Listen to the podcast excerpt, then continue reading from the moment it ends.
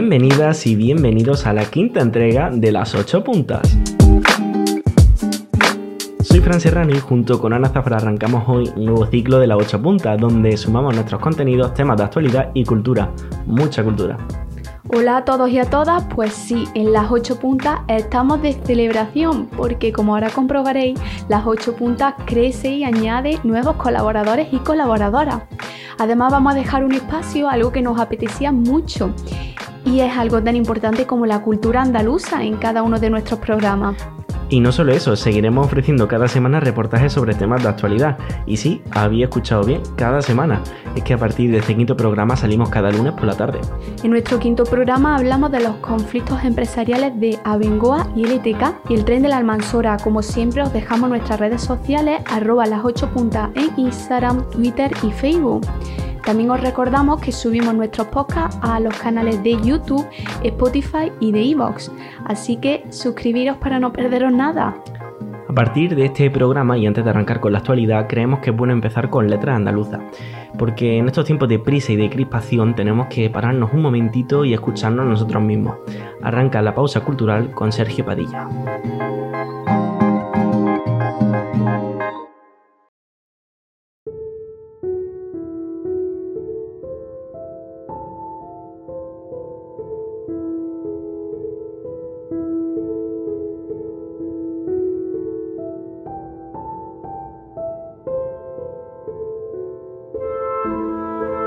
El bosque. Innúmeras enredaderas escalan sin cesar, de árbol en árbol, de rama en rama. El rocío cae y cae todo el tiempo, aunque no se pueda vislumbrar. Pájaros sobre los extremos de las ramas, adormecidos, lo sienten caer en gotas. La luna y las estrellas yacen allí arriba, aunque no puedes verlas brillar. El ruiseñor entona una canción de amor. Se podría afirmar que por amor suspira, pero sabes que está casado y disfruta de una dulce felicidad. En la oscura laguna solitaria, la noche de jarra clama al mar, o se está quejando a la luna de que por poco si roza el prado. El búho, blanco búho, está revoloteando alrededor, más blanco que la luna cremosa y pálida, más blanco que la nieve del invierno, silencioso mientras aletea, aunque con su grito resuena el bosque. Ahora está muy oscuro el bosque, es justo antes del amanecer. Escucha ¿Es la alondra en vuelo que canta la mañana tempranera? Claro que lo es, así que vamos a escuchar hasta que avistemos las gotas del rocío brillar. Mira el sol ha mostrado su ala sobre el borde dorado del cielo. El tordo, orgulloso tordo, está allí, posado, cantando en esa rama encostrada de rocío. Nunca hubo canción tan hermosa como la canción que está cantando ahora. Allí se aposentan y cantan. El bosque resuena con sus cantos. El águila agita sus alas doradas y chillidos brotan hacia el cielo. La alondra con cresta se eleva y canta. Resuena el prado cuando se eleva. Hasta ahora ha volado lejos tan lejos que su canción se encuentra dispersa por el camino. Poema de Gerald Brennan, el mejor hispanista que dio voz a Andalucía y que fue adoptado por Málaga hasta el final de sus días.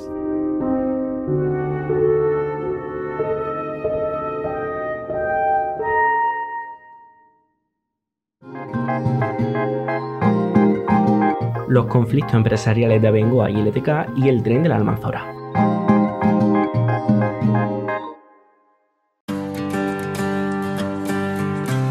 Con esta brevísima pero necesaria pausa cultural, nos vamos a nuestro reportaje y en este caso empezamos en Cádiz. En Cádiz continúan sin éxito varios de los grandes proyectos para incentivar el desarrollo industrial en los terrenos de la antigua tabacalera Altadi, situados en la zona franca. Este suelo de 140.000 metros cuadrados fue comprado por el consistorio en 2014 y el último de los cierres ha sido el de la empresa logística LTK, que prestaba servicio a Airbus y a Lestis. LTK comunicó justo a la vuelta del puente a sus trabajadores el despido colectivo mediante un ERE por causas productivas y organizativas, según la empresa. En total son 51 personas las afectadas. Ana Marina es una de estas trabajadoras, relata cómo iniciaron estos despidos. Eh, fue el día 3 de noviembre cuando se nos comunicó, porque el día 2 era fiesta y el día 2 fue cuando nosotros nos acercamos allí a la fábrica y, bueno, a la fábrica, al centro de trabajo y nos vimos todo tirado y yo misma tuve que llamar al director de recursos humanos y le pedí que por favor apareciera y diera una explicación. Apareció el día 2, pero el día 2 no dijo nada. Dijo más o menos lo que iba a hacer, pero que la fecha oficial fue el día 3 de noviembre, la fecha del comunicado. Que Humanidad han tenido cero. Digo, ¿usted sabe lo que es ver todas las cosas tiradas? En el bombo de la basura, como digo, en esto de la basura, nosotros rebuscando, hemos perdido muchísimas cosas, son cosas personales, son yo llevaba 10 años, pero hay gente que lleva 16 años ahí y es que nos han tratado, pero vamos, peor que un perro. Desde hace varios meses la plantilla del ETK se encontraba en un ERTE que finalizaría el 31 de enero. Hay que tener en cuenta que Alesti anunció que internalizaría el servicio logístico ante lo que los trabajadores de la empresa gaditana pide ser reubicados porque entienden que se produce una sucesión de empresas. Pues la solución sería igual que internalizar trabajo, en el artículo 44 del Estatuto de los Trabajadores y, y tanto también viene en el convenio del Metal de Cádiz, tenemos derecho a la subrogación. Si usted se lleva el trabajo, se tiene que llevar a los trabajadores. Es la única propuesta que tenemos. O que nos devuelva el contrato a la empresa donde estamos trabajando, o nos vamos a trabajar donde esté el trabajo, porque nuestro trabajo es que no ha desaparecido, nuestro trabajo continúa, lo están haciendo los trabajadores de Alestia ahora mismo. Existe el antecedente de que el Tribunal Superior de Justicia de Andalucía hace un año obligó a Alesti a hacerse cargo de todos los empleados que habían sido despedidos también por una internalización del servicio.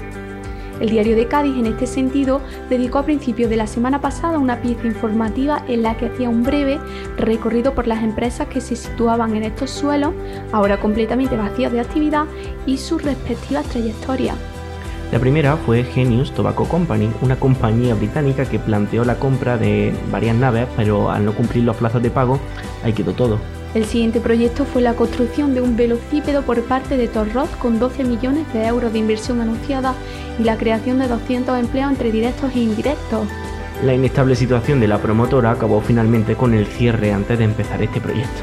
El grupo médico López Cano también lanzó la oferta de convertir el antiguo edificio de las oficinas de Altadi en una nueva clínica privada, pero en este caso los problemas surgieron del Ayuntamiento de Cádiz, que defendió el suelo eh, de Altadi como un suelo dedicado expresamente para industria.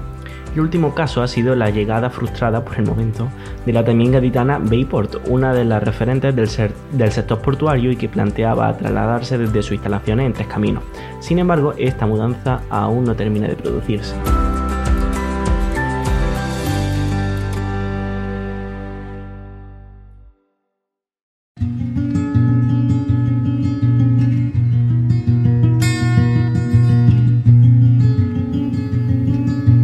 Desde Cádiz nos vamos al Levante Andaluz, a la otra punta de Andalucía. Y si recordaréis, en el primer programa de las 8 puntas os contamos los déficits en infraestructuras que Andalucía presenta. El principal, como todos podemos imaginarnos, es el ferrocarril, donde las pocas líneas que tenemos forman parte del sistema radial que impera en España y que realmente no ayuda, no favorece las comunicaciones internas en Andalucía. Por eso vamos a hacer un poquito de, memoria. La entrada del año a 1985 supuso el cierre de algunas líneas ferroviarias cruciales para Andalucía, como por ejemplo la línea del Olivar que iba de Puente Genil a Jaén, o la que hoy abordamos, la línea de la Almanzora, de Guadix a Murcia y precisamente queremos abordarla porque en los últimos años se había apostado por su reapertura. En este sentido, el papel de las asociaciones de la sociedad civil ha sido crucial para tratar de revertir la carencia de ferrocarriles en el levante andaluz. Es necesario recordar que el cierre de la línea supuso un duro golpe a la comarca de Baza y que todavía sufre sus consecuencias. Así lo explica Antonio Martínez de la Asociación de Amigos del Ferrocarril de Baza, quien explicaba en Canal Sur hace unos meses la importancia de esta línea ferroviaria en la comarca que el cierre de aquella línea fue una puñalada en el corazón de estas necesitadas comarcas de la España vaciada, una puñalada que a día de hoy sigue sangrando en forma de despoblación, de paro y de un aislamiento injusto. Estas comarcas han perdido un 25% de población de media desde que se fue el tren. Es de media, porque hay muchos municipios de las comarcas de Guadí y de Baza que han perdido entre el 40 y el 60% de la población. Por suerte, a la lucha vecinal se le ha unido la creación de la Red Transeuropea de Transportes, quien apuesta por crear infraestructuras que faciliten el transporte entre toda Europa.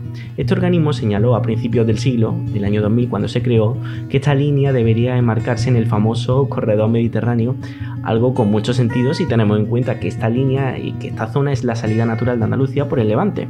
Recordemos además que este trazado activaría la comarca de Baza, y que sería todo un hito para el sector del mármol almeriense, que vería una salida por ferrocarril a Europa, pues teniendo en cuenta que Macael está justo por donde, por donde pasaría esta línea. Por si fuera poco, también existen estudios de viabilidad que determinan su rentabilidad e hicieron que los políticos se tomaran un poco más en serio esta iniciativa y se vieran las demandas vecinales pues con otro ojo. Han sido numerosas las promesas políticas, como por ejemplo la construcción de un AVE, aunque esta idea luego fuera descartada. En cualquier caso, por fin se veía una posibilidad de volver a contar con un ferrocarril en el levante andaluz. Tras muchos años de lucha, los presupuestos de 2018 incluyeron una partida de 500.000 euros para la realización de un estudio y poner en marcha el ferrocarril. Todo un logro, eh, según señalaban los propios vecinos. Sin embargo, la moción de censura y sobre todo la inestabilidad política han provocado que no se haya hecho absolutamente nada. La cuestión es que se esperaba una partida en los presupuestos del 2021 que recogiera el estudio informativo de esta vía, sobre todo teniendo en cuenta que en el fallido presupuesto de 2019 sí se contempló esta idea. Sin embargo, en, eh, este presupuesto, en el de 2021, no hay rastro de esta inversión, y eso a pesar de las promesas. Esto ha sido toda una sorpresa, pues todo el mundo esperaba que se incluyera en el presupuesto y se diera comienzo a esta vital infraestructura. La lucha ciudadana ha sido de tal calibre que al final todas las administraciones se han puesto de su lado. Prueba de ello es que reciben el apoyo de la Junta de Andalucía y de las Diputaciones de Granada y de Almería. Todas ellas han protestado junto a los vecinos eh, por la no inclusión de un estudio informativo en las cuentas de 2021, independientemente de su signo político. Como todos sabéis, eh, la Diputación de Granada gobierna el Partido Socialista, la de Almería el PP y la Junta pues, es un gobierno de coalición entre el PP y Ciudadanos. Además, esta semana los empresarios de Baza, Guadix y Huescar han reclamado que todos los partidos presenten mociones para que se incluya esta partida, tal y como ha recogido el periódico granadino Ideal. Estas asociaciones recuerdan que los 500.000 euros del presupuesto de 2018 no eran suficientes realmente para el estudio informativo, ya que se, se, estimó que este estudio supondría un importe de casi 2 millones de euros, por lo que piden al gobierno que le escuche y que presente una partida que recoja esta necesaria inversión.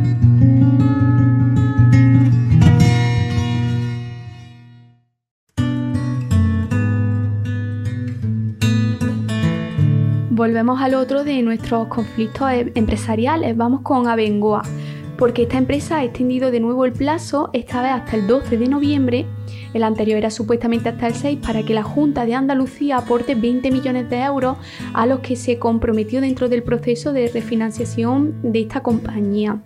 El pasado mes de agosto el grupo firmó un acuerdo con sus acreedores para evitar la quiebra por falta de liquidez, así como la reestructuración de su deuda para cumplir su plan de negocio. Recordemos que en 2016 Abenguaya esquivó el que habría sido el mayor concurso de acreedores de la historia de España, después de haberse acuciado por una deuda de casi, atención, 9.000 millones de euros.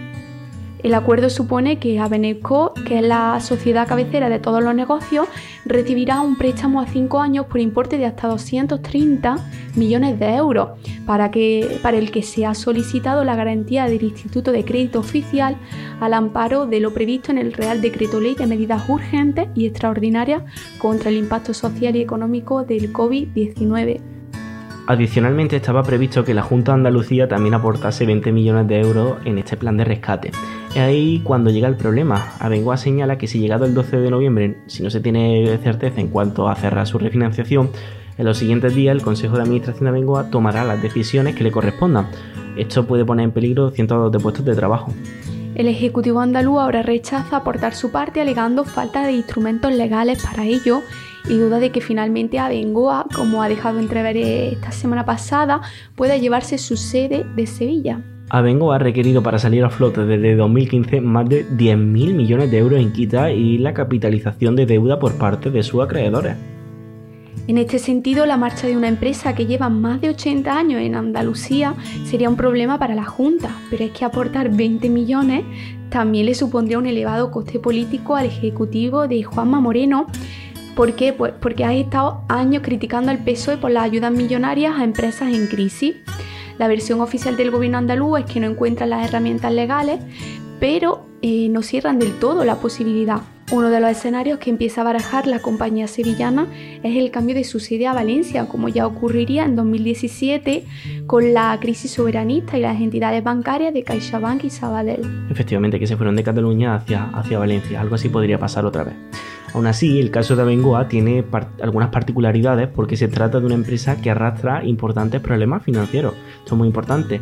El grupo sevillano de ingeniería y energías renovables, con 14.000 empleados, necesita recursos pues, para sobrevivir y habría que ver qué condiciones exige para instalarse en la comunidad valenciana. El traslado de sede no es la única vía que explora la multinacional sevillana, pues que vive una auténtica carrera contra reloj para salvar la situación antes de que la Junta General de Accionistas Extraordinaria, que ha forzado un pequeño grupo de accionistas que quieren destituir a todo el Consejo de Administración presidido por Gonzalo Urquijo, al que acusan de opacidad y de haber disminuido considerablemente las participaciones que ellos tenían en la empresa.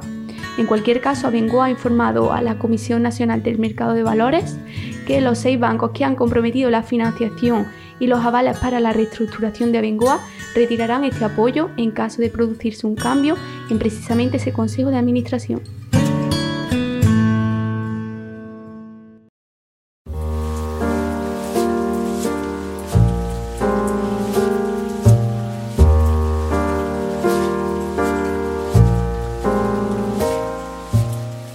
Terminamos los tres temas de actualidad que traíamos en este programa. Prometimos en el primer programa que cuando avanzara un poquito la cosa reduciríamos un poco el tiempo y, y aligeraríamos un poco lo que sería el programa y yo espero que en este hayamos cumplido, ¿no? En esas estamos. Y bueno, hoy estamos de enhorabuena porque como habéis podido comprobar al inicio, las ocho puntas se ha echado nuevos compañeros de viaje. Hemos contado al principio con Sergio que nos ha recitado un poema al empezar. Efectivamente, pero aún nos quedan más secciones que presentar. Así es, vamos ahora a escuchar la biblioteca de las ocho puntas con María Toledo, otra de, otro de nuestros nuevos fichajes.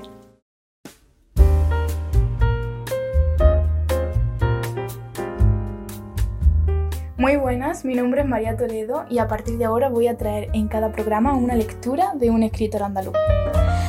Vamos a empezar la sección con un libro y un autor muy interesante y a pesar del tiempo que nos separa de él, muy actual. José Cadalso nació el 8 de octubre de 1741 en Cádiz, en pleno siglo de la Ilustración y es, en mi opinión personal, el mejor escritor que nos ha dejado el siglo XVIII a los españoles, precisamente porque es un puente entre la Ilustración y el romanticismo.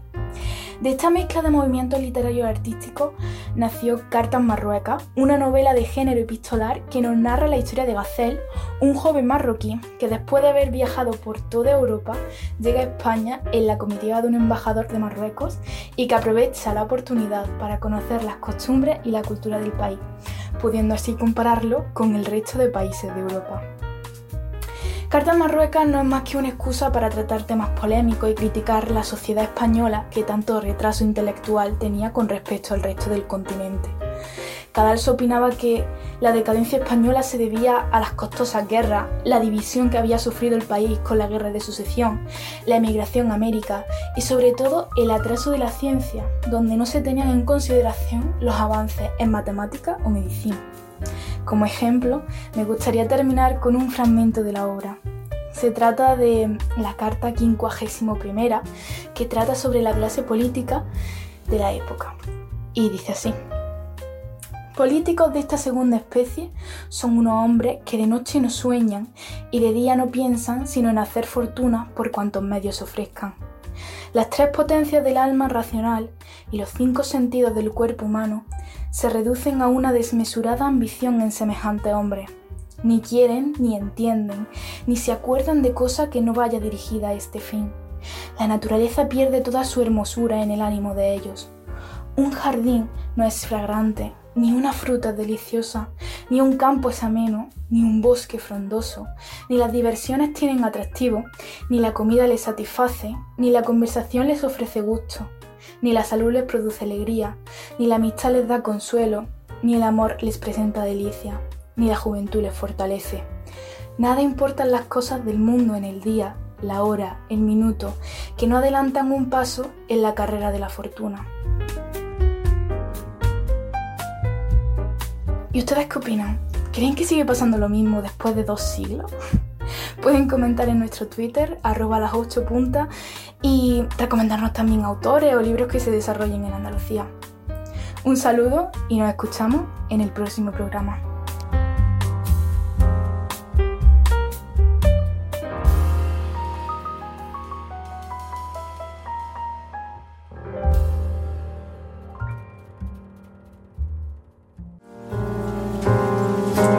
Y no nos quedamos aquí. También esta semana contamos con otra sección, 8 milímetros, donde Álvaro Suárez nos adentra en el mundo del cine andaluz.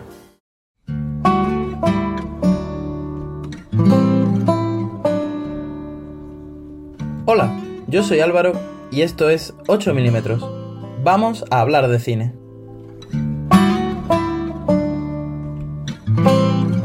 La cultura andaluza y más concreto el cine están de enhorabuena este mes de noviembre, entre el 14 y el 21, se va a celebrar en Almería eh, la decimonovena edición del Festival Internacional de Cine. Eh, y en esta ocasión pues van a homenajear las carreras de, tres bicharracos del séptimo arte, como son Antonio de la Torre, el queridísimo actor malagueño, el riojano Javier Cámara y, el director almeriense, que, diríamos que juega en casa, Manuel Martín Cuenca. Eh, van a recibir la distinción Tierra de Cine eh, y además va a tener un, van a tener los tres sus nombres inmortalizados con, un lucero en el Paseo de la Fama de la ciudad de Almería, como si de las estrellas en el Paseo de la Fama del Boulevard de Hollywood se tratase. Entre ellos tres suman 27 nominaciones a los Goya y en cuatro ocasiones eh, se les ha concedido este premio, aunque los dos sean para, para los, los dos actores, dos para cada uno el director almeriense también estuvo cerca de, llevarse un par de estatuillas en, el, en 2017 con, su película el, Autor, en la que precisamente coincidió con, Antonio de la Torre, además de con Javier Gutiérrez, quien se acabaría llevándose el Goya al mejor actor. Eh, en una laberíntica cinta sobre la realidad y la ficción y yo creo que siempre hay un poco de mérito del director en los premios que se llevan los actores, porque siempre influye que un buen director te guíe en su visión a lo que quieres que sea tu, película. Por su lado, Javier Cámara, pues es un, tío que lleva muchos años en, la escena española haciendo de todo. Yo con cámara he reído y, he llorado a partes iguales y, se ha llevado dos Goyas por el camino. Eh, el primero fue con, como actor principal en Vivir es fácil con los ojos cerrados y el segundo pues en 2015 junto a, Ricardo Darín por, por, siendo cámara el actor de, reparto en, Truman, que, que es una película bellísima y a la vez que trágica.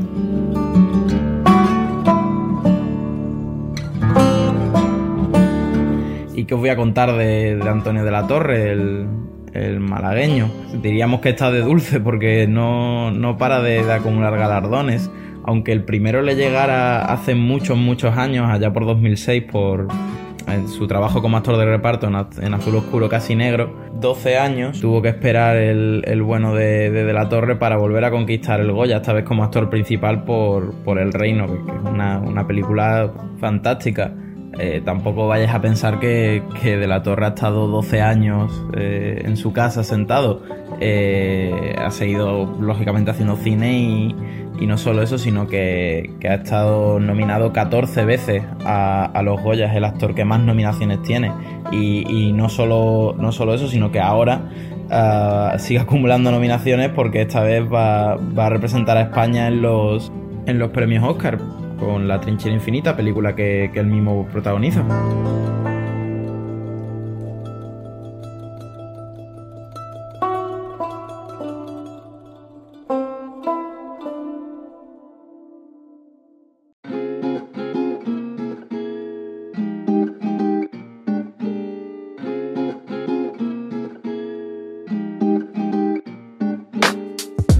Todo por esta semana. Antes de irnos, recordamos que nos podéis escuchar en nuestros perfiles de Spotify, YouTube, Vox y también de otras redes de podcast como Anchor.fm, no sé si la conocéis, Google Podcast, Apple Podcast, estamos en muchos sitios. También os pedimos vuestra participación a través de nuestras redes sociales. Somos las 8 puntas en Twitter, Instagram y Facebook. Muchas gracias eh, por vuestra atención, por vuestras escuchas. Nos volvemos a escuchar la semana que viene y aquí seguimos creciendo. Así seguiremos. Un saludo.